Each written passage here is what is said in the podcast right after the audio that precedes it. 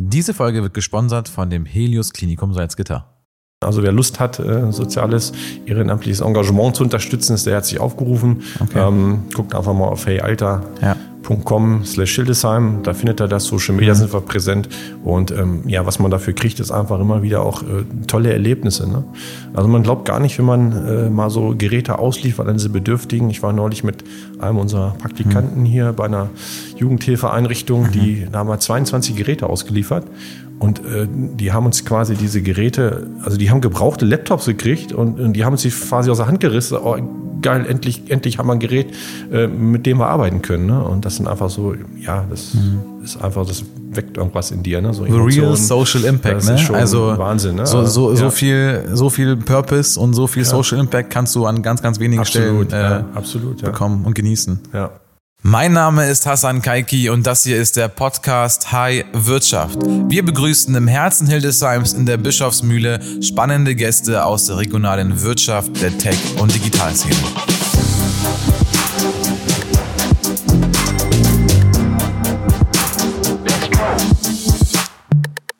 Wieder ein Freitag, wieder eine Podcast-Folge. Heute zu Gast Stefan Hinz. Hallo Stefan, herzlich willkommen. Hallo Hassan, vielen Dank für die Einladung. Stefan, du bist Geschäftsführer der HCT GmbH. Ähm, wer ist die HCT GmbH und was macht ihr? Ja, genau. Die HCT GmbH steht ja für die Hildesheimer Computertechnologie.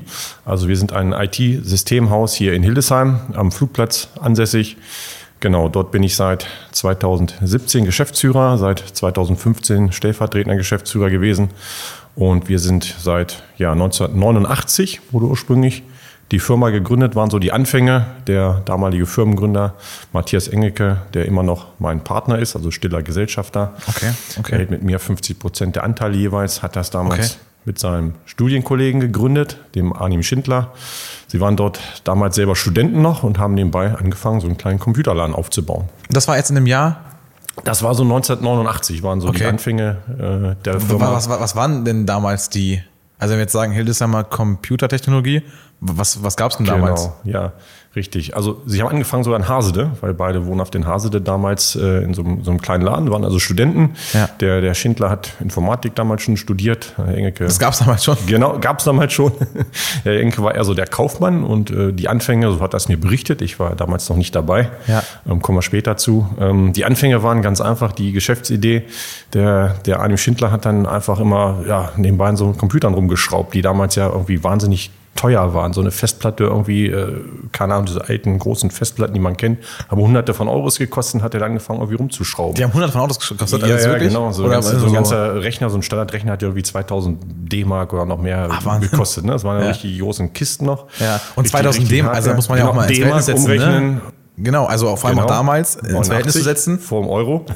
Mit 2000 D-Mark konnte man damals tatsächlich ein Auto kaufen, oder? Ging das? Ging das nicht? Ja, weiß ich nicht, 89, da war ich auch noch nicht so alt, dass ich mir ein Auto kaufen konnte. Könnt, könnt, könntest du das irgendwie. Aber äh, ja, okay. Das war 89, 2000 D-Mark wert, mit Sicherheit äh, mehr als heute 2000 Euro. Ja, also äh, ja. das kann man schon so von der Relation sehen. Ne? Ja. Und, und, und ja, er hat da also an diesen Rechner rumgeschraubt äh, und da hat der Engel gesagt, Mensch, äh, bist du denn verrückt? Wie kannst du an so einen teuren Geräten rumschrauben? Er sagt, das ist doch ganz einfach. Und er sagt, ja, wenn das so einfach ist, äh, dann lass uns daraus ein Geschäft machen. Du schraubst alle Rechner rum und ich verkaufe die. Das war so die, die ursprüngliche Geschäftsidee. Okay. So hat mir das der Enke dann Okay. später mal berichtet. Und wann bist du eingestiegen?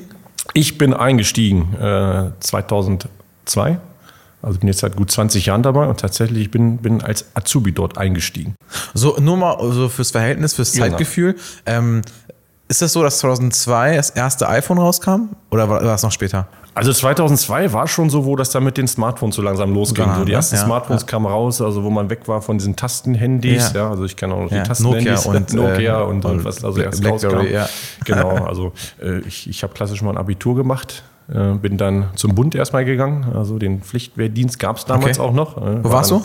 War dann zehn Monate. Ich war tatsächlich hier auch in Hildesheim. Ah, okay. Ich hatte den Wunsch, äh, nicht so weit wegzukommen.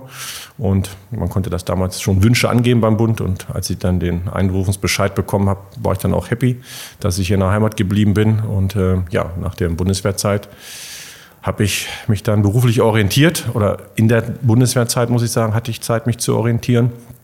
Das war auch ganz gut so, weil ich hatte ursprünglich mal gedacht, nach dem Abitur, ich, ich studiere. Ich studiere Informatik, also klar, das, was sich ja jetzt auch mein Werdegang so geworden ist in der Informatik.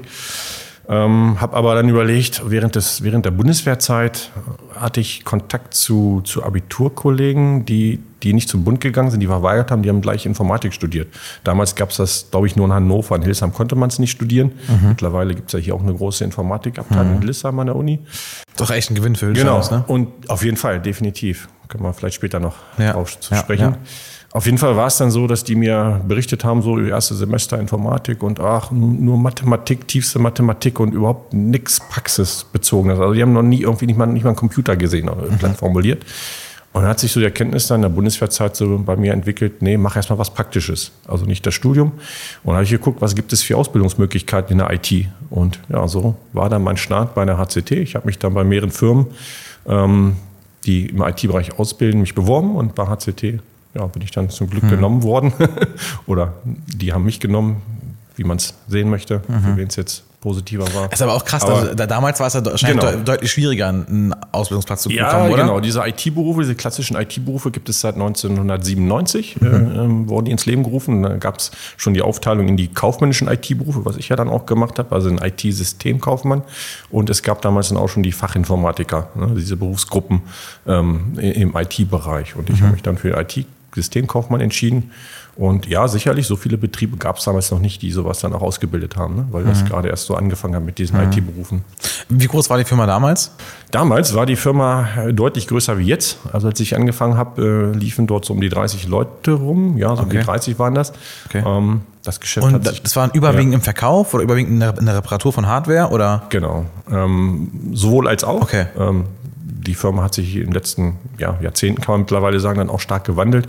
Wir waren damals sehr, sehr hardwarelastig. Also wir haben wirklich, die Firma hat, wie ich es ja beschrieben habe, der hat an seinem Computer rumgeschraubt da irgendwo im, im, im Wohnzimmer und ähm, ja, wir haben sehr viel Hardware selber hergestellt, also Hardware assembliert, mhm. also PCs gefertigt. Mhm. Also klar, die haben nicht irgendwelche Mainboards zusammengelötet, aber mhm. wir haben halt PCs assembliert, ne? also mhm. die einzelnen Bauteile zusammesteckt und haben die mhm. dann als HCT-PCs verkauft. Und in Spitzenzeiten haben wir über 1000 PCs im Jahr verkauft und selbst also hergestellt. HCT selbst Richtig, eigen, selber eigengebrandete genau, PCs. Eigengebrandete PCs und Notebooks und so weiter. Und dafür brauchte man natürlich Leute, ne? also wirklich mhm. klassisch die Teile zusammenzustecken, zusammenzuschrauben, äh, installieren, das Windows drauf. Also wie so eine kleine so Produktion eigentlich, ne? Genau, wie eine kleine Produktion. Ne? Also im, im PC-Bereich nennt man das eine Assemblierung ähm, weil wir halt die, die, die Einzelteile nicht selbst produziert haben, aber die, die fertigen Teile haben wir quasi dann zusammen assembliert, so nennt man den, den Fachbegriff okay. dafür. Okay. Und dafür brauchte man viele Leute. Ne? Also, okay. ähm, deswegen kam das dann auf die Zahl von, von insgesamt 30, 30 Mitarbeitenden damals. Mhm. Das heißt, ähm, ein Computer war damals wie viel wert? Also wie, für, wie viel wurde damals sowas verkauft? Immer, dann gab es schon Euro? Ich bin ja dann genau eingestiegen, ja, genau. wo gerade der Euro kam. Das war ja dann äh, so die Zeit, wo der Euro eingeführt ja. wurde. Ja, gut, so ein klassischer, sag mal, Office-PC, den man heute braucht, äh, lag dann irgendwie so um die 1000 Euro. Ne?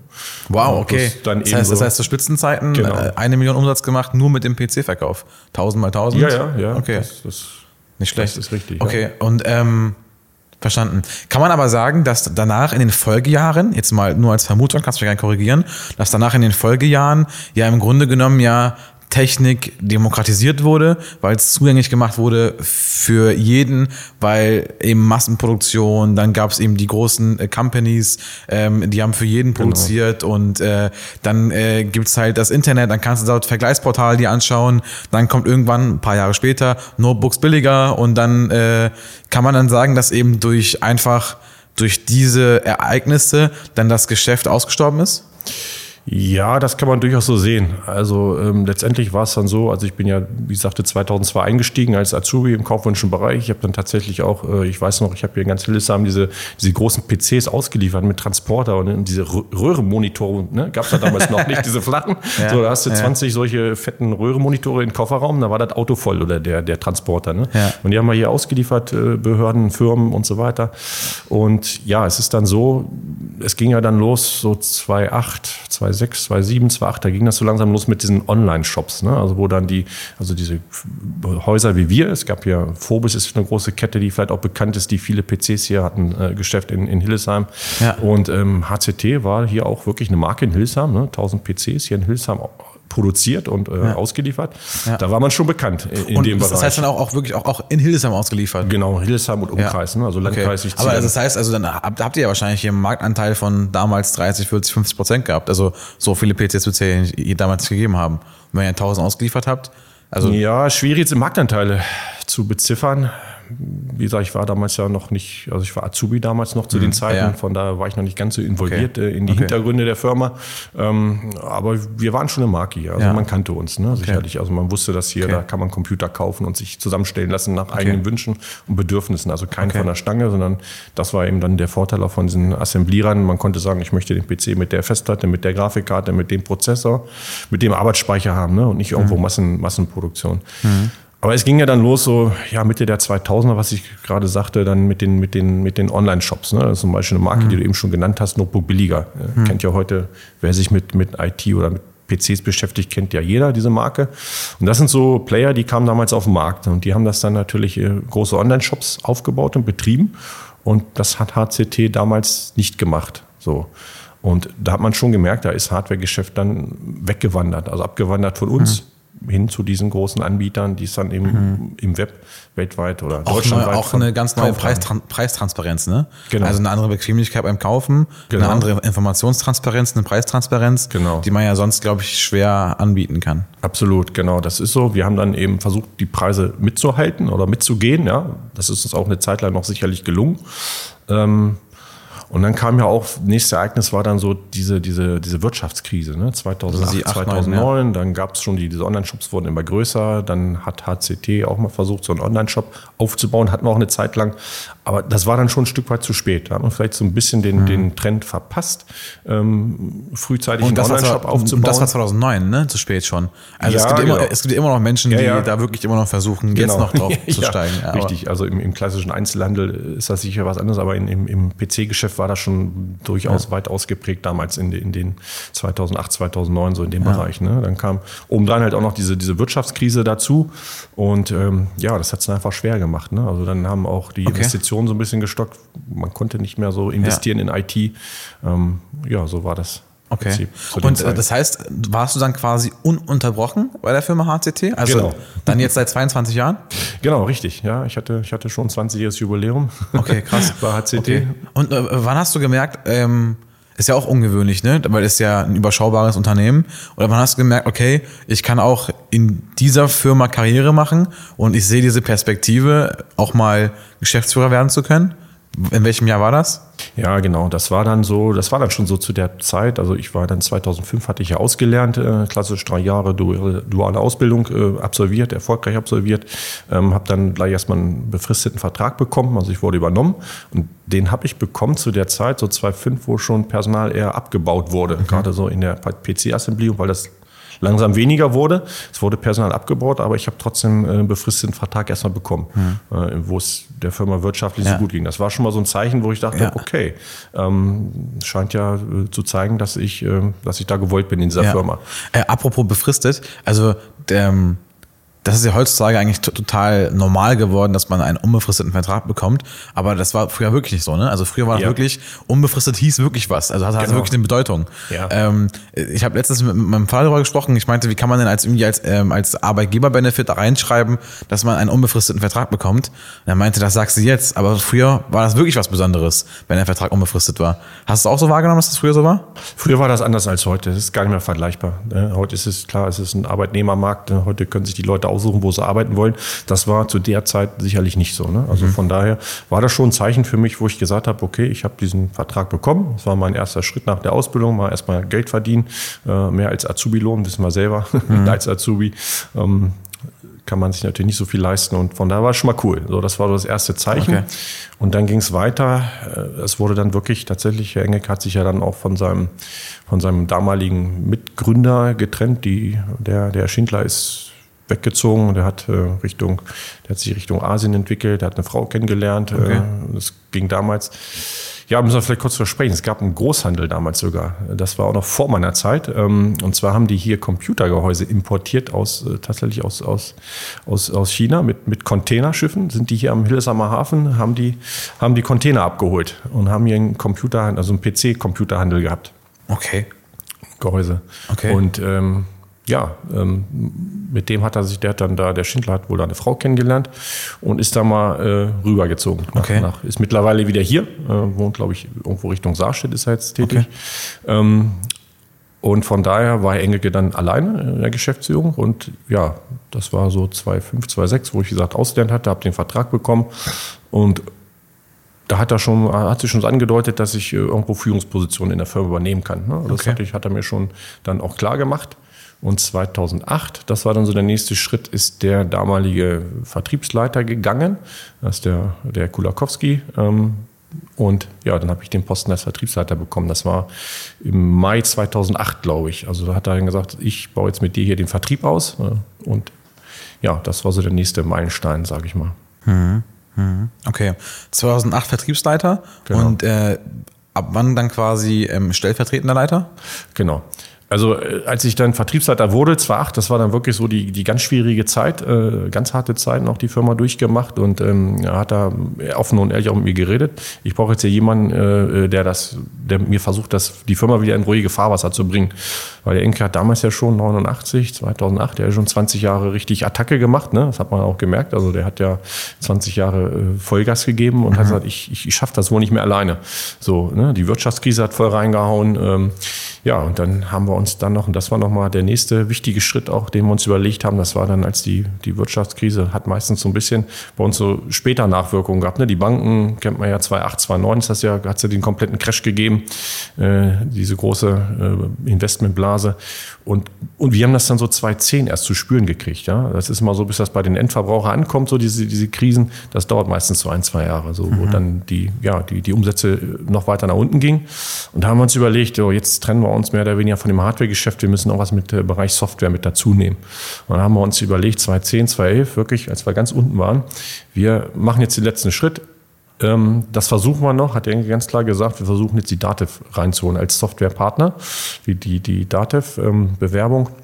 Aber dann eingereicht und ich sollte diesen Bewerbungskreislauf einfach durchgehen, weil die Dativ lässt nicht jeden Computerschrauber eben als Dativ-Softwarepartner zu, sondern. Ähm, was genau. war die Motivation dahinter? War die Motivation dahinter, irgendwie das als neuen Vertriebskanal ja, zu benutzen? Genau, um einfach oder? weniger abhängig von diesem Hardware-Geschäft zu sein, ne? weil okay. gemerkt haben, die Hardware Umsätze sind immer weiter okay. weggeflossen und okay. einfach um, um, um ein Stück weit jetzt im Bereich Software und Service zu kommen. Okay. So, ne, das war eine Intention dahinter.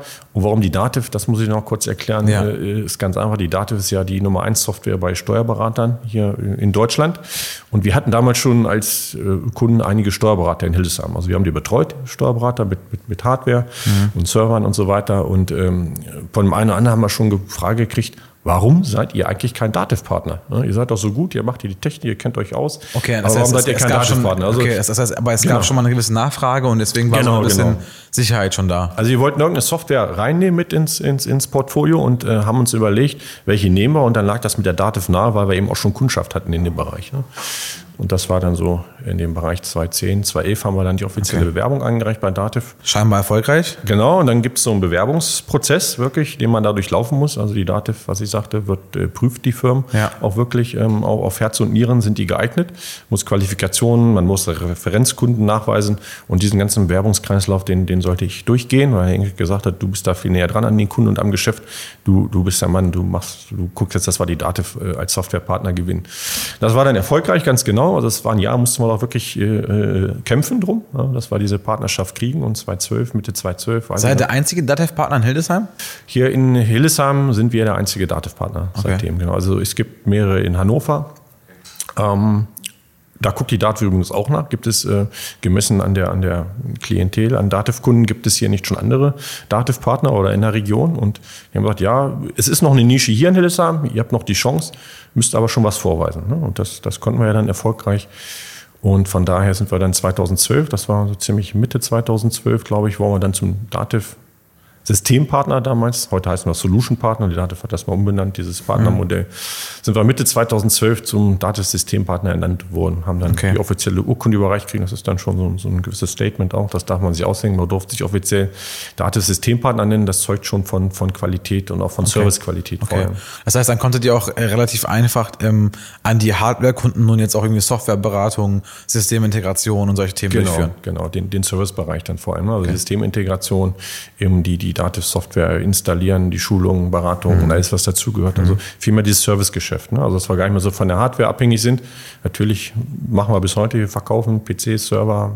Macht ihr immer noch? Machen wir immer noch, aber nicht okay. mehr selbst produzierte. Ne? Also wir assemblieren nicht mehr selbst, sondern haben da eben entsprechend äh, Partner, wo wir fertige Systeme einkaufen okay. und dann vertreiben. Ne? Aber okay. wichtig, wir wollten von diesem Hardware-lastigen weg und ähm, ist uns dann eben nicht, also Dativ war natürlich ein Schritt, der uns vorangebracht hat. Ähm, wir betreuen nicht nur Dativ-Kunden im Servicebereich, äh, bei uns wir betreuen sämtliche Firmenkunden, wir sind da völlig branchenunabhängig, so KMU-Betriebe hier in der Region Hildesheim. Aber die Dativ hat uns natürlich dann nochmal einen Push gegeben, ne? einen ganzen Schritt nach vorne gebracht, auf jeden Fall. Hm. Hm.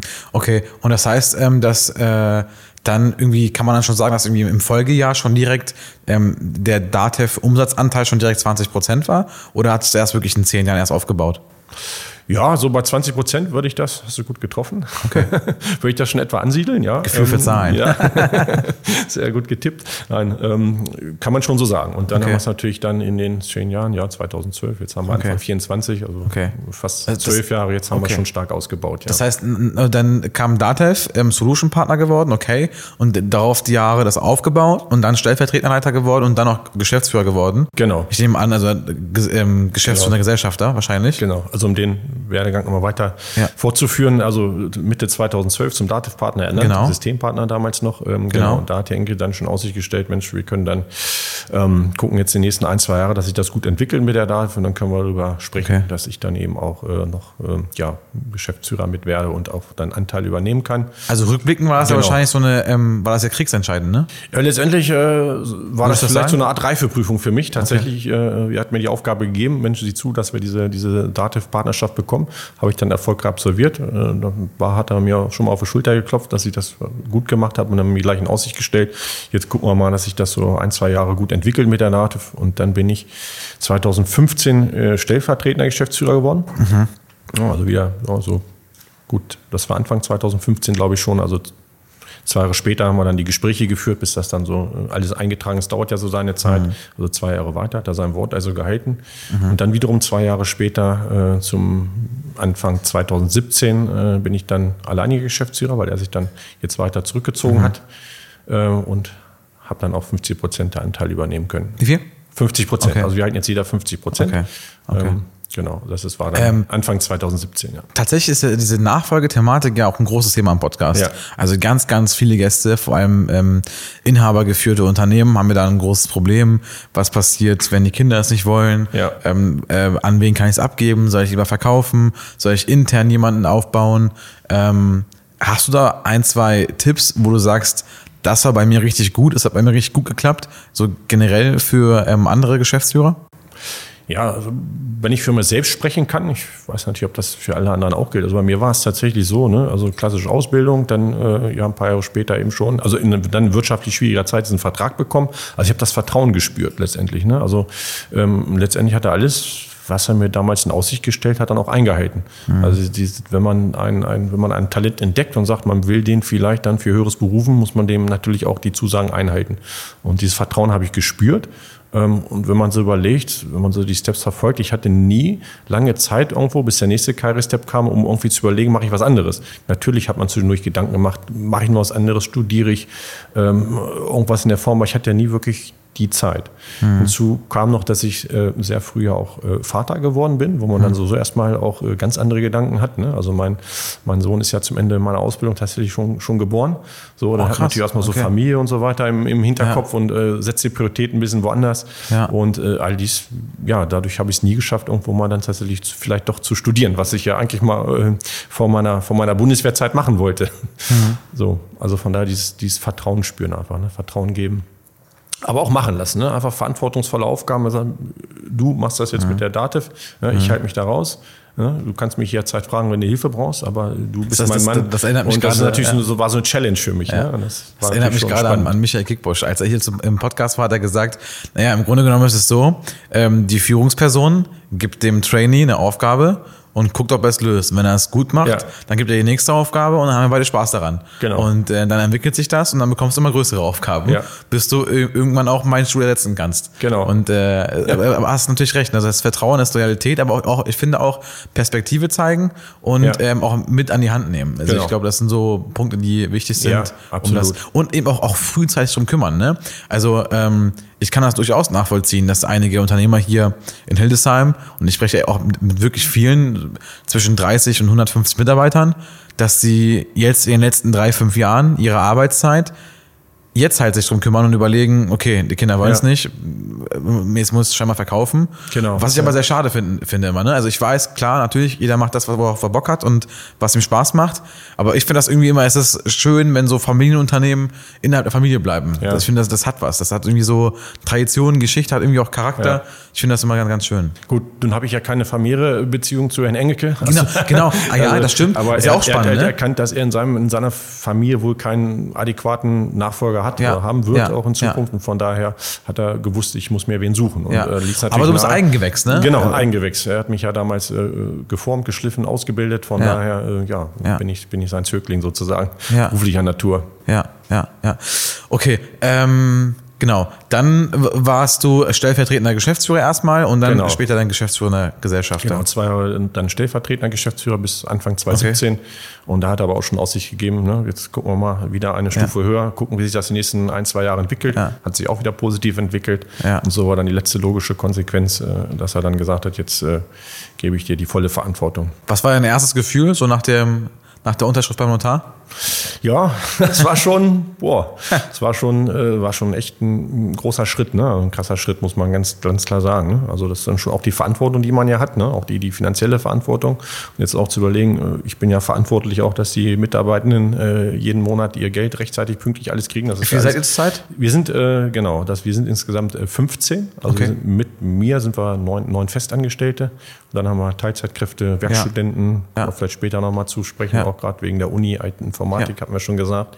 Ja. Ähm, also mit denen allen zusammen sind wir insgesamt 15. Ne? Und das ist okay. natürlich, ja, man kann auch irgendwann äh, mit Stolz behaupten, jetzt in den Jahren, wo ich das führe, äh, es hat noch nie einer irgendwie sein Geld nicht bekommen, sondern äh, jeden Monat pünktlich ist das Geld da. Das ist so eine mhm. Verantwortung, die man als Unternehmer einfach hat, ne? diese mhm. Wertschätzung. Und auch da hängen ja wieder Familien hinter diesen Mitarbeitern. Mhm. Das muss man ja, muss man ja so sehen. Ich liebe es ja, Zahlen zu schätzen. Mhm. Darf ich mal euren Umsatz mal schätzen? Mach mal. Ähm, 1,5? ja, Punktlandung. genau, also ja. äh, ziemlich, ziemlich genau bei 1,5 Millionen ist richtig, okay. ja, aber gut, die Zahlen. Und aber äh, ja. wahrscheinlich jetzt ganz minimal Hardware, ne? Also ist ja, ja wahrscheinlich eine richtig krasse genau. Gratwanderung von genau. früher fast nur Hardware und jetzt fast nur Software. Also früher äh, noch bevor ich, ja, also als ich eingestiegen bin als Azubi, da waren auch noch andere Umsatzzahlen mit 30 Mitarbeitern in diese PC-Assemblierung, was ich erklärt hatte. Ähm, aber jetzt mittlerweile, also seitdem ich so seit 2012, seitdem wir es mit Dativ haben, ähm, sind wir wirklich ganz krass im Wandel, ähm, dass wir dieses Servicegeschäft, Dienstleistungen, ähm, ja, mittlerweile, also man darf Hardware nicht vergessen, ist immer noch ein, ein Geschäft, aber es ist ungefähr 50-50. Ne? Weil du musst jetzt überlegen, ähm, warum ist immer noch 50 Prozent Hardware? Das ist ganz einfach. Wenn einer mal so, so, so eine Serveranlage kauft, äh, sind mal eben 20, 30.000 Euro ne, mit einem Geschäft. So, okay, bis ich 30.000 Euro in Dienstleistung generiere, da muss ich schon äh, dauert, äh, Stunden, schon. genau. so muss man. Deswegen ist, ist es schon noch immer, ähm, aber es waren früher, es war, es war, es war 90 Prozent Hardware, ne? Und mittlerweile sind wir 50, 50 in etwa. Das war immer noch viel. Das ja, ist echt, ja, echt, echt erwartet. Ja, ja, doch, da hätte ich mich echt verschätzt gehabt. Ja, ja, doch. Okay, krass. Und, ähm, Oder auch so, so ein PC, mit, also einfach Büroausstattung mit, mit Bildschirm und, und allen drum und Drucker und Maustastatur, was man braucht, äh, sagen wir im Schnitt ein Tausender. Ne? Ja. jetzt verkaufe ich so ein Büro, zehn solche Plätze, sind schon mal 10.000 mit einem einem Geschäft. Aber ich kann mir nicht vorstellen, vorstellen, dass die Leute das lokal einkaufen. Also ich hätte jetzt gedacht, dass das solche alle eigentlich eher so eben Kunden sind bei ähm, äh, den ganzen mhm. Preisvergleichsportalen und sowas. Aber scheinbar könnt ihr da ja. Akzente setzen mit Service. Genau, der Service hängt damit hinter. Ne? Ähm, äh, wer zu uns kommt, der weiß, er, also der kann bei Geiz ist geil gucken, Notebook billiger, der kriegt es sicherlich äh, günstiger, das weiß aber, ich. Aber auch. nicht die Beratung so, und nicht die äh, Service dahinter. Sie müssen wissen, was brauche ich überhaupt? Ja, also jetzt kann ich wieder im Internet gucken und äh, falle auf viele Falschinformationen rein oder versuche mich da selbst schlau zu machen, mhm. fallen dahinter auf die Nase, weil es nicht passt. Also die kriegen wir uns erstmal A, die Beratung ja? und zweitens auch den Service dahinter. So, ähm, also wer bei uns die Hardware kauft, der kriegt von uns auch den Service. Ähm, in der Garantiezeit oder auch danach, wenn mal doch irgendwas ist, ist, die rufen bei uns an oder schicken uns eine Mail und, und wir kümmern uns. Ja. Aber ihr habt doch auch sicherlich auch Situationen, wo der Kunde sich bei euch beraten lässt, aber dann wieder ja. online kauft. Gibt es sicherlich auch mal, klar. Ja. Äh, für, ich, ich finde das ja immer, ich finde ja. das immer so ein bisschen, ja, was soll ich sagen, also ich, ähm, ähm wir haben in der, bei uns in der Werkstatt haben wir gerade ein bisschen Personalmangel ja. und da habe ich dann ein paar Mal ausgeholfen und ähm, da habe ich das letzte Woche selber, habe ich den Kunden zu Reifen beraten, ihm irgendwie eineinhalb Stunden beraten dazu, mhm. welche Reifen er haben will und dann hat er sich die, dann habe ich ihm das Angebot mitgegeben und dann hat er mich angerufen eine Stunde danach und meinte, die sind bestellt, ich lasse es zu euch anliefern, aber ich habe die selber bestellt, macht ihr bitte nur die Montage. Ist am Ende des Tages okay, ne, aber also ich finde das immer so ein bisschen, immer so, ja, eineinhalb Stunden beraten lassen, aber dann nicht lokal einkaufen wollen. Ähm, Finde ich manchmal schade. Ja, das äh, ist sicherlich das Geschäft eines Händlers. Ähm, ja, aber ist halt nicht, ist nicht schön, macht keinen Spaß, gar keine ja. Frage. Aber Situationen kommen auch vor, dass er sagt, er hat sich beraten lassen und, und dann irgendwo hat er das Teil doch im Internet irgendwo günstiger ja. bestellt ja. und hat gesagt, kannst du mir das aber einbauen? Ja, dann machen wir auch das und zahlt dann den ganz normalen Stundensatz genau. und dann haben wir wieder unser Servicegeschäft. Genau. Ja, ist nicht Was schön. kostet das Stunde bei euch? Ja, ähm, im Hardware-Bereich? Ja, ja, also genau. Unterscheiden wir so ein bisschen noch einmal in dem, in dem, in dem Hardware-Bereich. Ähm, da sind wir übergegangen. Also wirklich, wenn jetzt noch einer so richtig Hardware klassisch reparieren lassen will, irgendwie Festplatte aufrüsten, oder irgendwas im PC, im Notebook, sind wir so zu Pauschalen übergegangen und haben gesagt, ah, okay. wir, wir, wir, nehmen 100 Euro Werkstattpauschale okay. und da ist bei so einem Einzelplatzsystem dieses Hardware, okay. Hardware-Thema wird abgedeckt. Ja. Dann brauchst du mal ein bisschen länger, mal bist ein bisschen schneller fertig, ist eine Mischkalkulation. Ja. Ansonsten im, im, ähm, im Servicebereich liegen wir aktuell bei äh, 94 Euro die Stunde. Okay. Und im Softwarebereich wahrscheinlich bei 200 oder sowas? Im Consulting-Bereich sind wir jetzt, äh, im Software-Consulting-Bereich Beratung liegen wir jetzt aktuell bei 150. Okay. Ja, ja. Also die 200, ja. nee, kratzen wir noch nicht an. Ähm, die Daten Aber ist ja wahrscheinlich noch, realistisch die, ne, in den nächsten Jahren. Ja, wird sich dahin entwickeln. Ne? Ja. Also äh, definitiv, da, da gehe ich stark von aus. Ich also, kenne ja die, Consul die Software Consulting Sätze aus Hannover. Ja. Und die, sind, die liegen ja schon bei 250, 300 ja. oder so. Ne? Also je, je nach Software. Ist, ist die Frage, auch. wie stark man spezialisiert ist. Genau, ne? Das genau. ist die Frage. Also wirklich, wenn es genau. tief Die ich wollte nur signalisieren, die Preise HCT, erste ja, Adresse und Preiswert. Genau. Ja. Klar, vergleichen wir uns mit unseren äh, Mitbewerbern am Markt. also im, im, im äh, ja, Dativ-Techniker-Bereich, diese 94,50 Euro. Okay. Klar, 95 Euro sagt, die meisten liegen so liegen so zwischen 95 und 100 Euro, so unsere Mitbewerber, so okay. Region Hannover, die Akte okay. vergleichen natürlich die, Markt, die okay. Preise auf dem Markt und das ist das, was wir aktuell abrufen. Wir haben jetzt zwei Jahre nicht erhöht, hatten wir überlegt, wäre eigentlich dieses Jahr vielleicht mal wieder fällig gewesen und man hat überlegt, was, was gerade auf die Menschen überall einprasselt. Mhm. Alles wird teurer, Energiekosten, Lebenshaltungskosten, Inflation. Da habe ich gesagt, komm, wir machen es mal nicht. Äh, entgegen der Inflation, wir halten die Preise noch stabil. Mal gucken, wie sich das so als entwickelt. Zeichen an die Kunden. Genau, und, okay. auch so, ne? weil wir haben ja auch, äh, muss man sagen, treue Kundschaft. Hm. Also viele, viele, viele Bestandskunden. Und regional, ne? Regional vor allem auch viel. Klar gibt's. Kann man sagen, wie 90 Prozent Landkreis Hildesheim? Kann man sowas sagen? Ja, würde ich fast tippen. Okay. Ja. ja, Hannover haben wir auch. Also so okay. gerade so südliche Region Hannover, okay. weil Dresden-Stedt-Wilz am Flugplatz sind wir ja, ja. eine Autobahnabfahrt weiter. Hannover-Laatzen brauche ich ja. nicht, nicht erklären. Also in dem Bereich Hannover haben wir auch Kunden. Wenn wir, aber wenn wir die mit dazu zählen, sind wir auf jeden Fall bei 90 Prozent. Also mhm. das, das würde ich schon so sehen. Ähm, klar, aufgrund der Technik, die es gibt, ist es ja eigentlich mhm. egal, wenn man nur Service macht, wo sitzt derjenige. Mhm. Ja? Also es geht ja diese, diese Fernwartungstools, äh, die es gibt. Ich kann ja auch einen Kunden in sonst wo bedienen. Ja, der muss ja nicht hier in der Region sein. Aber, mhm. und das ist wieder, und äh, ist ja, glaube ich, der Anspruch immer, äh, äh, ne? Menschen folgen Menschen. Ja. So, und äh, was habe ich denn zu jemandem für einen Bezug, der irgendwo ja.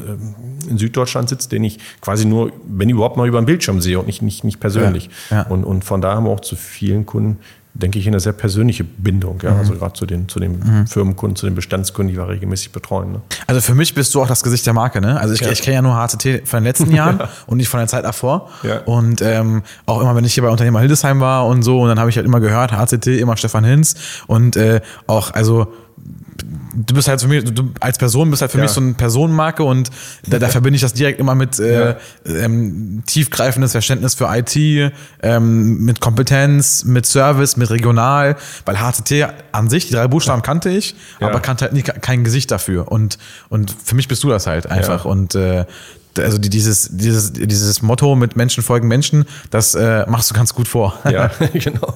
Ja, also ich, vor vielen, vielen Jahren haben wir mal irgendwie so, so ein Wortspiel gehabt, ne? HCT, wofür steht eigentlich das H äh, bei HCT? Ne? Also klar. Für Hinz. Also, äh, ja, genau. du sagst es so.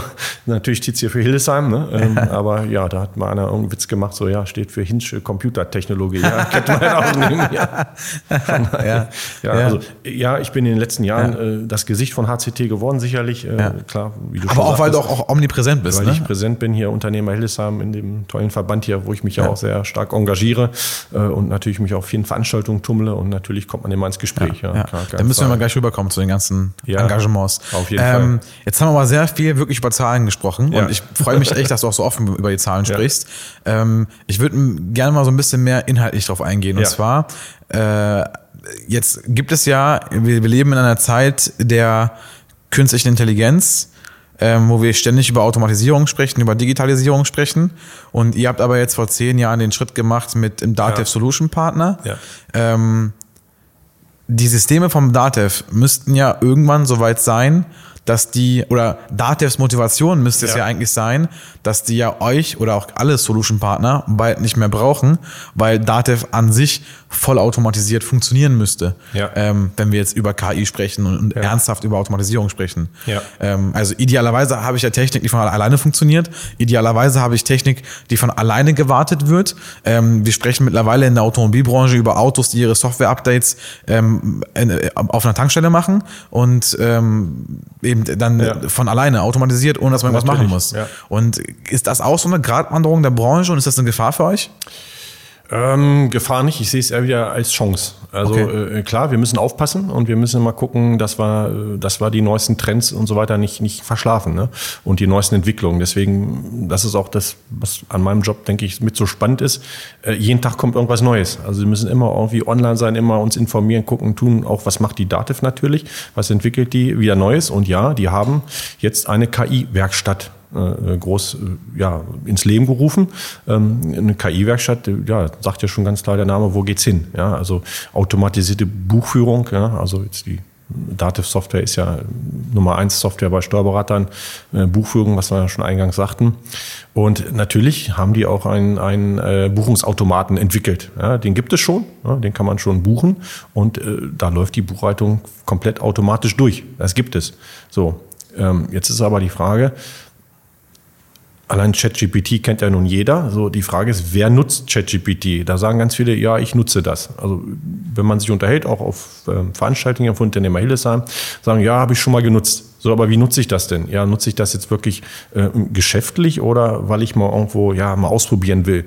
So und äh, viele können doch gar nicht richtig mit der KI umgehen. Ne? Also mhm. diese Prompter, diese Berufe, die jetzt mhm. neu kommen auch. Ne? Was gebe ich denn bei ChatGPT ein, damit ich nachher auch wirklich das richtige Ergebnis kriege? Mhm. Ja, diese, diese Anfragen zu stellen mhm. richtig und diesen diesen ähm, diesen Automaten der Dativ richtig zu bedienen und richtig zu füttern.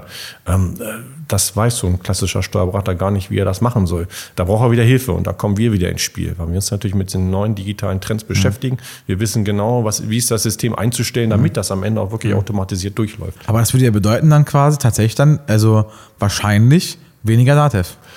Nein, nicht weniger Dativ, ähm, noch weniger. Oder, oder meinst du ähm, jetzt Beratung für die Dativ? Für die Dativ, genau. Produkte. Genau, okay. richtig. Weil, äh, also ich habe vor vielen Jahren mal von einem, ja, von einem guten Geschäftspartner, einem erfahrenen Geschäftspartner kennengelernt, also den Spruch gehört, ähm, vom Schrauber zum Berater. Also mhm. ich kenne noch unser, unser, unser äh, Technikleiter ist auch von der ersten Stunde bei HCT, ähm, jetzt seit 30 Jahren äh, fast, kann man sagen. Krass, okay. Ja, genau.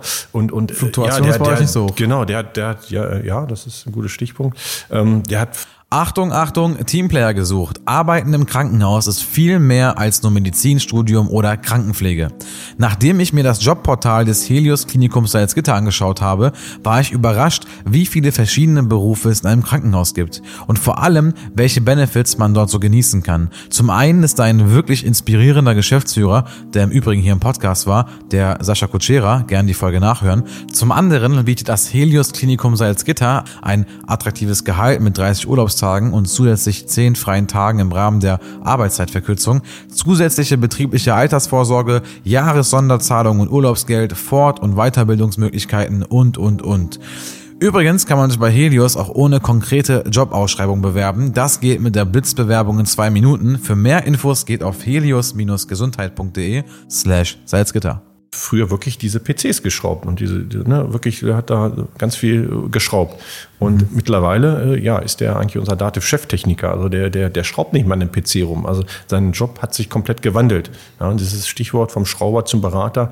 Ja, also mhm. die Berufe werden sich ändern. Aber ich glaube nicht, dass unsere, dass, dass die IT-Berufe komplett wegsterben werden. Mhm. Aber es generell ja irgendwie, finde ich, irgendwie, ja, also witzig nicht, aber irgendwie eine merkwürdige Situation. Ich meine, äh, wir haben alle gedacht, dass äh, irgendwie die Handwerkerberufe aussterben werden, wenn genau. Robotik kommt. Genau. Und plötzlich, und alle haben irgendwie gesagt, hier Informatik, das ist die Zukunft, das so. ist sicher. Und jetzt haben ja wirklich manche Angst, dass, da, ja. dass äh, Informatikerberufe ja. irgendwie jetzt aussterben können, weil irgendwie die ja. KI einige Sachen ersetzen kann. Also man, muss, man muss veränderungsfähig und anpassungsfähig genau, sein. Genau, das ist, glaube genau, ich, ganz, genau, ganz wichtig. Genau. Äh, man sagt, ich mache in zehn Jahren immer noch genau dieselbe Tätigkeit in der IT wie heute. Äh, der wird es nicht aber, überleben. Aber das ist ja genau das Spannende dran, das können wir ja wirklich festhalten. Es kommt ja mittlerweile viel mehr auf die Soft Skills an, ja. als auf die Hard Skills. Ja. Also ähm, deswegen auch deswegen passt auch der Spruch, finde ich, immer ja. mehr mit Higher Character und Trained Skill, weil die Skills, die ändern sich gerade sowieso jedes Jahr und die musst du sowieso jedes Jahr nochmal neu lernen. Aber ähm, dein Soft Skill mit der Anpassungsfähigkeit, genau. dann dein Soft Skill, wie du mit deinen Teammembern umgehst, dein Soft Skill über mit Kommunikation, die, die, die brauchst du. Die, die brauchst Defin du auf jeden Fall. Definitiv. Also bei uns ist es so, die, die Azubis, die zu uns kommen, erste Lehrer, die lernen in den ersten Wochen tatsächlich nochmal erstmal das klassische Hardware-Geschäft. Also wir reparieren diese PCs auch noch von unserem Servicepartner, den mhm. wir haben, wo wir vertreiben. Mhm. Und die sollen am Anfang die Basics kennenlernen. Das ist ganz wichtig, dass sie wissen, wo kommt dieses ganze, die KI überhaupt her, weil mhm. die werden letztendlich ja doch irgendwie von, von irgendwie mhm. Hardware gesteuert. Mhm. So, und die sollen die Grundlagen kennenlernen und dann entwickelt sich das natürlich im Laufe der Ausbildung, mhm. ähm, dass sie dann immer höhere Aufgaben kriegen. Ne? Aber können wir vielleicht im HCT in den letzten 20 Jahren so beschreiben, von Hardware zu Software zu Consulting? Ja, das kann man. Das ja, hast du die, ja, die drei. Buzzwords für die immer so für so genau. sieben, acht Jahre? Ja. Wobei ich auch mal sage, also wir, wir bleiben so ein Stück weit halt, wie ich eben schon gesagt habe, so bei den Basics. Also ich möchte schon, dass das Grund-Know-how, wie repariert man so ein PC, äh, immer noch vorhanden ist. Mhm. Weil ich glaube, das ist so, wird es mhm. vielleicht ein paar Jahren auch nicht mehr viele geben, die sowas überhaupt machen, die sich wirklich mhm. mit der Hardware noch beschäftigen, weil sie alle wollen sie noch dieses Consulting machen. Ist wichtig, ist ein ganz wichtiger Baustein und äh, äh, habe ich aber auch äh, neue Mitarbeiter für, die sich dann nur um dieses Consulting kümmern. Ja, aber diese, dieses bisschen Hardware möchte ich ganz mhm. gerne immer noch mit dabei mhm. haben dass man wirklich zu uns kommen kann und sagen, ich möchte aber nochmal Service haben für mein PC, für mein Notebook, für mein, mhm. äh, weiß der Teufel, mhm. was für Hardware da gibt. Mhm. Ne? Wenn ihr jetzt aber bisher immer Datev-Kunden hattet und ähm, wenn ihr jetzt aber ins IT-Consulting gehen wollt, dann ähm, wollt ihr wahrscheinlich ja auch von dem Kundenportfolio her diverse aufgestellt sein, oder? Also wahrscheinlich ist er jetzt gerade sehr viel Steuerberaterlastig, mhm. aber wenn es allgemein in IT-Consulting, KI-Consulting oder sowas geht, mhm. dann wahrscheinlich einfach generell Mittelstand, mhm. ne? Mhm. Generell, äh, ja, KMU hier in, in der Region. Ne? Also ich denke schon, dass unsere Marke sehr regionale Geschäftspartner mhm. hier in, in, Hildesheim oder Umkreis und mhm. gesagt südlich Hannover, was ich sagte. Ähm, so, das ist schon so, dass wo wir uns bewegen und ich sag mal so, Dativ Steuerberater macht ungefähr 50 Prozent des Geschäftes aus. Ne? Mhm. Also wir haben auch noch eine ganze Menge andere Branchen, aber da sind wir völlig branchenneutral. Ne? Also wir mhm. können auch eine, eine, Autowerkstatt bedienen, jetzt äh, ah, okay. auf Geschäft von euch zu sprechen kommen, Kaiki Autoservice.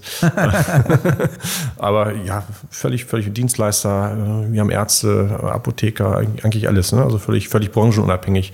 Und ähm, es geht ja immer mehr Richtung, ja, auch da Richtung Beratung und Consulting eben in dem Bereich wenn man sagt, diese ganzen Trends hier, ne, Microsoft 365 ist ja der nächste große Gamechanger, dass man nicht mehr den, den Server braucht, wo man äh, stumpfen Server, Betriebssystem installiert, was wir ja jahrzehntelang gemacht haben, sondern sagt, jetzt bucht man da irgendwie Dienste in der Microsoft Cloud. Könntest du selber machen. So, aber äh, so, ein, so ein Unternehmer, der jetzt keine IT-Erfahrung hat, der weiß ja gar nicht, was er da buchen, wie er das zusammenklicken muss. Also auch da brauchst du wieder Beratung.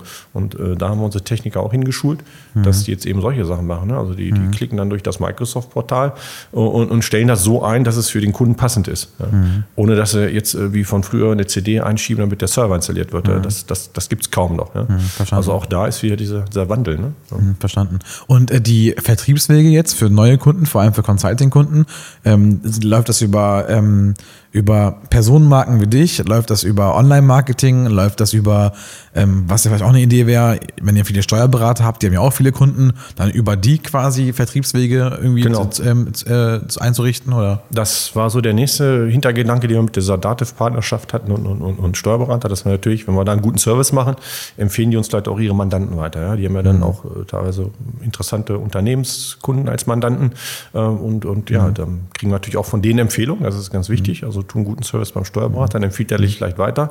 Ähm, jetzt sind die Steuerberater nicht die klassischen Vertriebler, aber wenn Sie mal von einem Unternehmer hören, Mensch, hier bei mir hakt irgendwie die IT oder kennst du einen, der sich mit IT gut mhm. auskennt, dann bringen sie uns ins Spiel. Sagen, ich, ich kenne da den Hinz HCT, ähm, nimm mal zu dem Kontakt auf. Ne? Also das ist natürlich ein ganz wichtiger Vertriebsweg.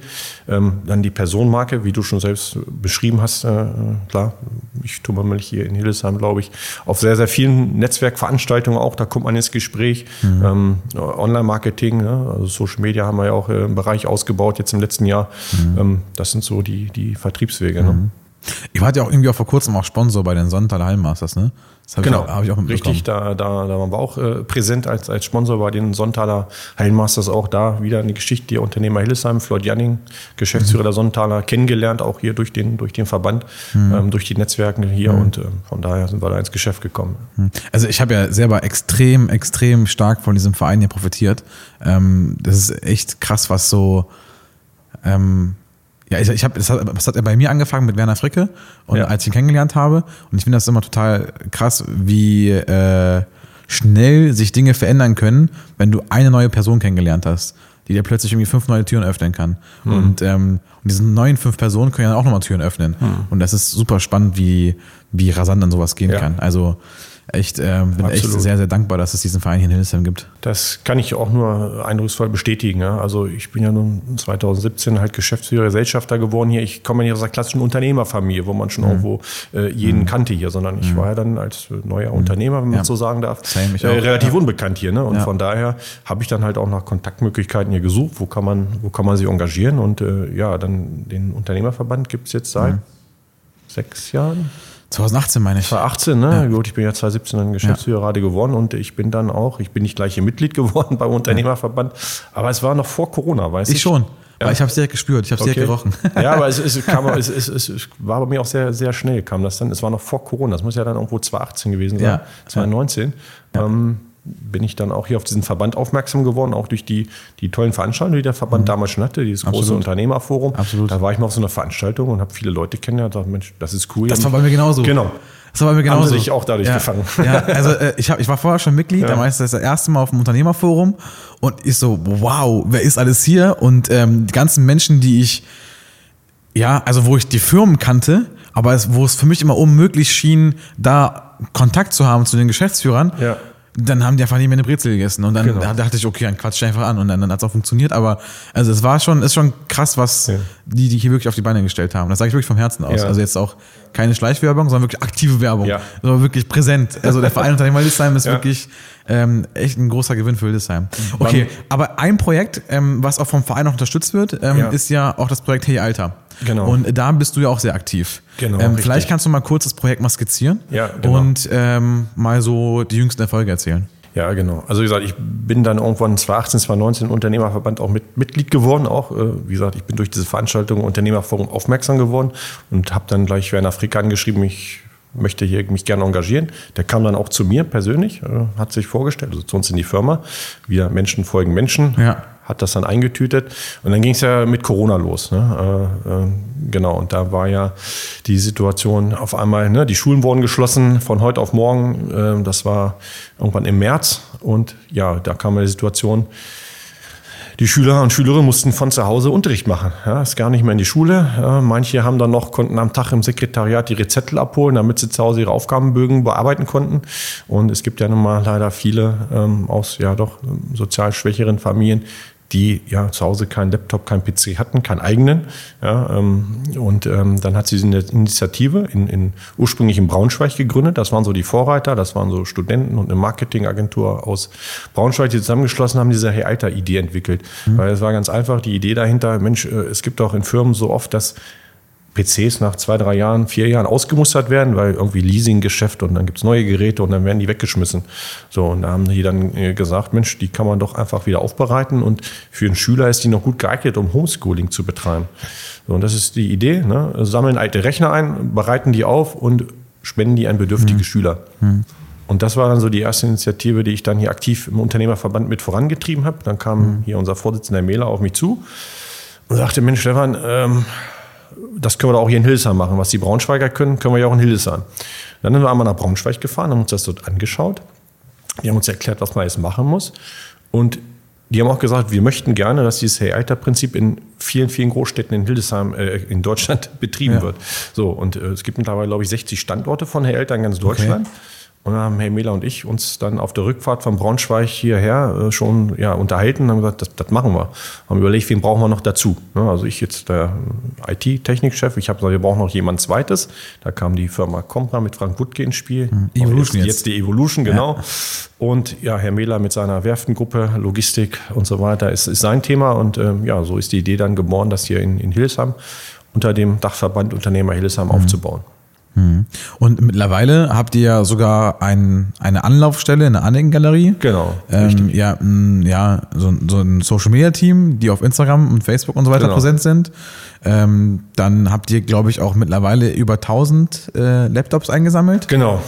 Also das Ganze läuft jetzt hier in Hildesheim seit fast genau drei Jahren. Also mhm. Wir haben das dann im, im Februar, glaube ich, 2021 ist Initiative angelaufen. Wir haben, ich habe damals nie gedacht, dass das so lange andauern wird. Ne? Ich gesagt, jetzt mhm. ist Corona, es wird irgendwann vorbei sein, dann, dann stirbt das aus, braucht ja keiner mehr.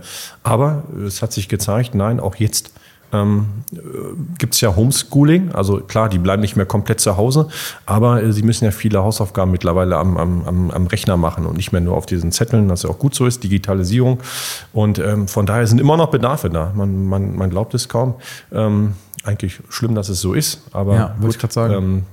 Wir unterstützen da ja besten mhm. und ähm, viele Flüchtlinge auch zum Beispiel jetzt auch mit ausstatten, also nicht nur Ukraine, auch äh, da haben wir Anlaufstellen jetzt äh, mit der mit der Kreisvolkshochschule, ich will euch zu viel verraten, mhm. werden wir bald eine Kooperation starten, ähm, so dass die eben digitale Endgeräte kriegen, um eben nicht nur für die Schule, sondern vielleicht auch für Weiterbildung einfach sich da ähm, eben digital am Unterricht teilnehmen können. Und äh, genau, mhm. der Store in der Arniken-Galerie, den haben wir jetzt dort als Anlaufstelle immer mhm. dienstags von 17 bis 18 Uhr sind wir dort präsent mit unserem ehrenamtlichen Team. Das möchte ich auch nochmal mhm. betonen. Also keiner kriegt dafür auch noch irgendwie einen Cent, mhm. sondern das machen die alle ehrenamtlich. Da haben wir ein tolles Team. Da ähm, ist auch die Frauke mit dabei, ne? Frau die Ludwig. Frauke Ludwig kennst du ja, genau. Ja. Die ist da auch sehr engagiert mit ihrem Mann Peter. Ja. Äh, liebe Grüße an die beiden. Ja, ähm, von mir. Ja, aber wir suchen auch äh, immer noch Leute, die sich auch ehrenamtlich engagieren möchten. Also das Team, ja, wir können gerne noch Nachwuchskräfte auch äh, gebrauchen. Also wer Lust hat, äh, soziales, ehrenamtliches Engagement zu unterstützen, ist der herzlich aufgerufen. Okay. Ähm, guckt einfach mal auf Hey Alter. Ja com slash Schildesheim, da findet er das, Social Media mhm. sind wir präsent und ähm, ja, was man dafür kriegt, ist einfach immer wieder auch äh, tolle Erlebnisse. Ne? Also man glaubt gar nicht, wenn man äh, mal so Geräte ausliefert an diese Bedürftigen. Ich war neulich mit einem unserer Praktikanten mhm. hier bei einer Jugendhilfeeinrichtung, mhm. die da haben wir 22 Geräte ausgeliefert und äh, die haben uns quasi diese Geräte, also die haben gebrauchte Laptops gekriegt und, und die haben uns quasi aus der Hand gerissen. Oh, geil, endlich, endlich haben wir ein Gerät, äh, mit dem wir arbeiten können. Ne? Und das sind einfach so, ja, das mhm. ist einfach, das weckt irgendwas in dir. Ne? So Real Social Impact. Das ne? ist schon also Wahnsinn. Ne? So, so, so, viel, so viel Purpose und so viel ja. Social Impact kannst du an ganz, ganz wenigen absolut, Stellen äh, ja, absolut, ja. bekommen und genießen. Ja. Ja, krass. Ähm, also ich kann es nicht unkommentiert lassen. Also mhm. ähm, es ist ja eigentlich, wenn, wenn ich jetzt so überlege, na, vorweg gesagt, ich will den Podcast nicht politisch machen.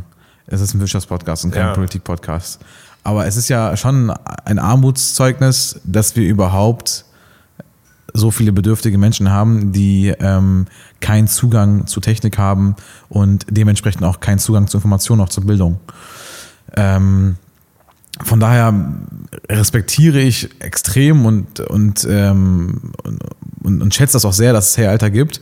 Aber jetzt so offen gesprochen und ehrlich ausgesprochen, es ist ja, ja eigentlich äh, schon die Aufgabe der Politik, der Regierung, dass es, dass eben genug Menschen, vor allem junge Menschen, vor allem Schüler und Studenten, da die Möglichkeiten haben, sich ausstatten lassen ja, zu können. Ja, ja. Gut, wir möchten ja auch da nur unterstützen. Das ist uns auch ja. ganz wichtig. Also unser Vorsitzender Herr Mehler war auch schon mal bei, bei der Landesregierung Hannover und hat mit mhm. äh. Politikern da versucht oder ist auch ins Gespräch gekommen.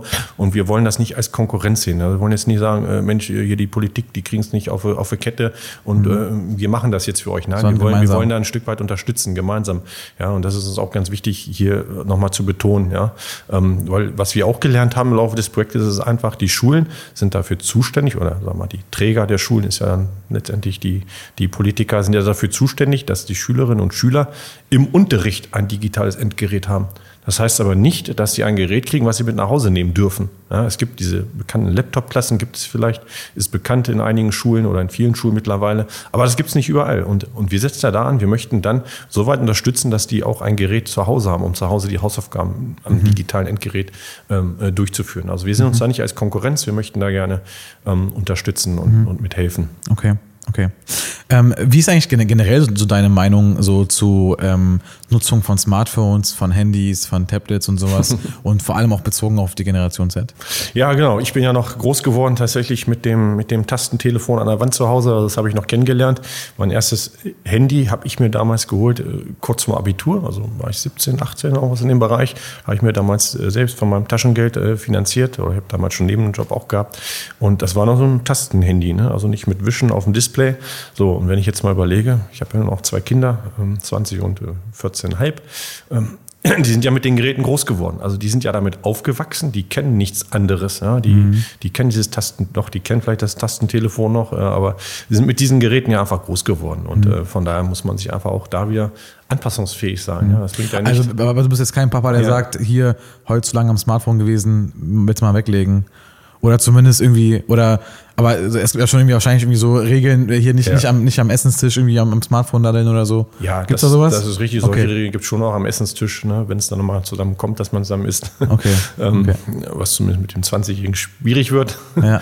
der seinen eigenen Weg geht, was auch gut so ist, soll seinen ja. eigenen Weg gehen. Ähm, aber ja, wir müssen, das, das, das, wir müssen es aber anpassen. Es bringt ja nicht jetzt zu meckern, äh, ja. jetzt hört auf, den Handys rumzu, rum, rumzuwischen. Ne? Wichtig ist aber auch, dass man was Sinnvolles damit macht. Also nicht nur dieses Spielen und Zocken, mhm. ähm, sondern dass man auch irgendwo guckt, man macht auch was Sinnvolles damit. Ne? Also mhm. äh, klar, das Spielen und der Spaß soll nicht zu kurz kommen, das dürfen sie auch gerne. Und ähm, was für meine beiden Kinder immer wichtig war, mir war wichtig, dass sie eine Sportart ausüben. Also neben dem ganzen Digitalen und Zocken und Spielen und Handy mhm. und Playstation, was es alles gibt, ähm, geht ihr bitte zu irgendeinem Sport. Sucht euch den was aus. Natürlich von mir geprägt Fußball. Ich bin Fußballer seit, äh, seitdem ich denken kann. Und ja, die gehen auch beide zum Fußball, äh, sind da auch bei uns im, im, im, Sportverein engagiert. Äh, und das ist mir ganz wichtig. Ähm, geht da bitte mindestens einmal die Woche hin. Und in der Regel gehen sie zwei, dreimal die Woche hin. Und das ist, das ist mir ganz wichtig. Nehmen Sie den ganzen digitalen, auch ich persönlich, ich mhm. brauche auch diesen Ausgleich. Ja, mhm. Dieses gemeinschaftliche auch und nicht nur gemeinschaftlich vom Bildschirm, sondern auch wirklich in, in echt, in live. Mhm. Äh, Teamsport, Fußball, gibt ja andere Teamsportarten auch, dass man einfach mhm. mit Leuten in Kontakt kommt. Mhm. Ja, da hat man auch eine ganz andere ähm, zwischenmenschliche Kompetenz, die man ja, ja, sonst in der digitalen Welt nie erlernen kann. Ja, absolut. Ähm, okay, und äh, apropos Fußball und Sport, du bist da ja auch generell sehr engagiert. Ähm, genau. Auch ja. stark verwurzelt bei dir. Ähm, genau. Was machst du da alles? Genau, also ich bin ja äh, wohnhaft in Bockenem, also gar nicht in Hilsam, also Landkreis äh, Bockenem, so an, südlich. Ähm, mhm. Und äh, da haben wir einen Sportverein oder gibt mehrere Sportvereine natürlich oder Fußballverein dort. Ähm, dort bin ich ja, seitdem ich denken kann, aktiv. Also früher selber als, als Spieler. Die ganzen Jugendmannschaften durchlauft, Herrenmannschaften. Ich war aber jetzt nie, sag mal so, der Kicker, der irgendwie mal groß Geld verdienen konnte mit dem Fußball, sondern so Kreisliga, das war mein Niveau. aber Geselligkeit ja. und und so weiter und Kameradschaft ähm, ja. war mir immer sehr wichtig. Und ja, äh, ja als ich dann. Klingt ja richtig militärisch hier. Genau. Kameradschaft. Genau. Kameradschaft, beim Bund war ich ja auch, hatte ich ja gesagt. genau, ja, auf jeden Fall, ähm, ja, habe ich mich dann von vornherein nochmal auch sehr engagiert, äh, ehrenamtlich noch neben dem normalen Spielen. Mhm. Ähm, war damals recht früh Pressewart in dem Verein, also als ich noch mein Abitur gemacht habe schon, habe dann mhm. da so die Stadionzeitung so mit, mit geschrieben oder mal einen Bericht in der Zeitung durchgegeben und so weiter. Und dann, ja, mein Sohn ist ja dann, was ich schon sagte, sehr früh geboren und der ist ja dann irgendwo so 2010, 2011 hat der so mit Fußballspielen angefangen. Da habe ich natürlich meinen Sohn mit unterstützt äh, als mhm. Trainer, Betreuer und ja, bin dann auch, glaube seit 2011 bin ich dann Jugendwart geworden im, im SV Buckel, also im Fußballverein. Das Amt habe ich Mitte letzten Jahres niedergelegt. Also ich bin nicht mehr offiziell Jugendwart, aber ich bin immer noch äh, als Berater mhm. und Unterstützer des Vereins mhm. tätig und Freund des Vereins. Mhm. Ich habe aber das Amt dann auch abgelegt, weil es einfach zu viel geworden ist. Ne? Mhm. Weil ich ja als Unternehmer, im Unternehmerverband bin ich aktiv, mit Herr Alter bin ich aktiv, also viele mhm. Sachen. Aber ähm, ich habe eine Menge Erfahrung in dem Bereich und die, mhm. die jetzigen, die Nachfolger, die mhm. fragen auch ständig bei mir nach. Und natürlich bin ich immer bereit und unterstütze den Verein weiterhin, Hilfe, gebe Tipps. Mhm. Aber ich habe das ja, ja zwölf Jahre auch mhm. gemacht. Ne? Jugendwart in so einem Verein und das ist schon auch nicht wenig Stunden, die mhm. dabei draufgehen. Mhm. Aber ist schon ähm, interessant, also du bist nicht der Erste, der das so berichtet, dass ähm, du da halt sportlich sehr engagiert bist. Ähm, Kuchera und Dolatka, also Markus Dolatka und ja. Sascha Kuchera, die haben auch beide im Podcast erzählt gehabt, dass beide auch geschäftlich auch davon profitiert haben, weil die halt da nochmal eine andere Perspektive bekommen, einen anderen Zugang zu den Menschen, weil es auch viele Parallelen gibt zwischen Sport und ähm, Business, ähm, irgendwie auch ähm, Zielstrebigkeit, Motivation, Ehrgeiz, ähm, ähm, ja, Teamarbeit. Siehst du das auch? Also siehst du da auch sehr, sehr viele Parallelen und, und, und hast du auch davon auch geschäftlich auch, auch von profitiert? Ja, natürlich. Also wenn man jetzt irgendwo Geschäftsleute äh, kennenlernt, die man vorher noch nicht kannte und sagt, ja. Mensch, ich übrigens, äh, ich spiele auch da und da Fußball, hat man Fußball gespielt, man rennt ist immer Gesprächsthema, ne? Ist immer Gesprächsthema. Ne? Also wenn ich jetzt zum Beispiel mit, äh,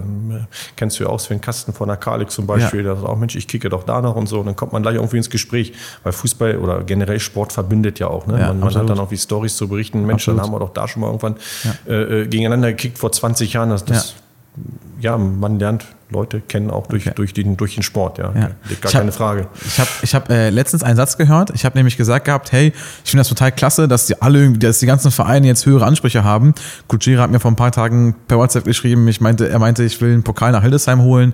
Ähm, irgendwie. Und generell, also du erlebst gerade irgendwie so eine neue Dynamik ja. in Hildesheim bezüglich Sport. Ja. Und habe ich mal gesagt gehabt in einer Runde, in einer Meetingrunde, ähm, ich, ich habe hab den Eindruck, Hildesheim wird richtig zu einer Sportstadt.